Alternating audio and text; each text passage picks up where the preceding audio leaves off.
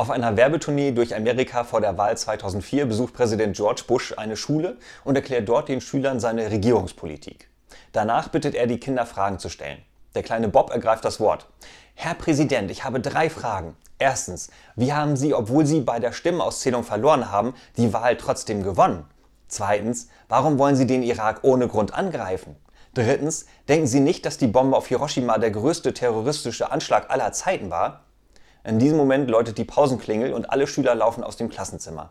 Als sie von der Pause zurückkommen, lädt Präsident Bush erneut ein, Fragen zu stellen. Diesmal ergreift Joey das Wort. Herr Präsident, ich habe fünf Fragen. Erstens, wie haben Sie, obwohl Sie bei der Stimmenauszählung verloren haben, die Wahl trotzdem gewonnen? Zweitens, warum wollen Sie den Irak ohne Grund angreifen? Drittens, denken Sie nicht, dass die Bombe auf Hiroshima der größte terroristische Angriff aller Zeiten war? Viertens, Warum hat die Pausenklingel heute 20 Minuten früher geklingelt?